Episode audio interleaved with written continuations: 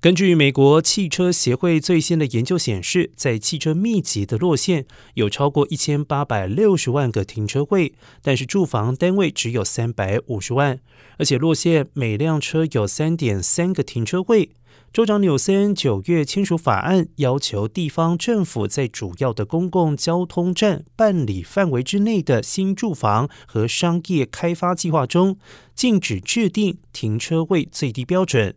圣河西县更是投票决定取消全市开发计划停车位最低标准。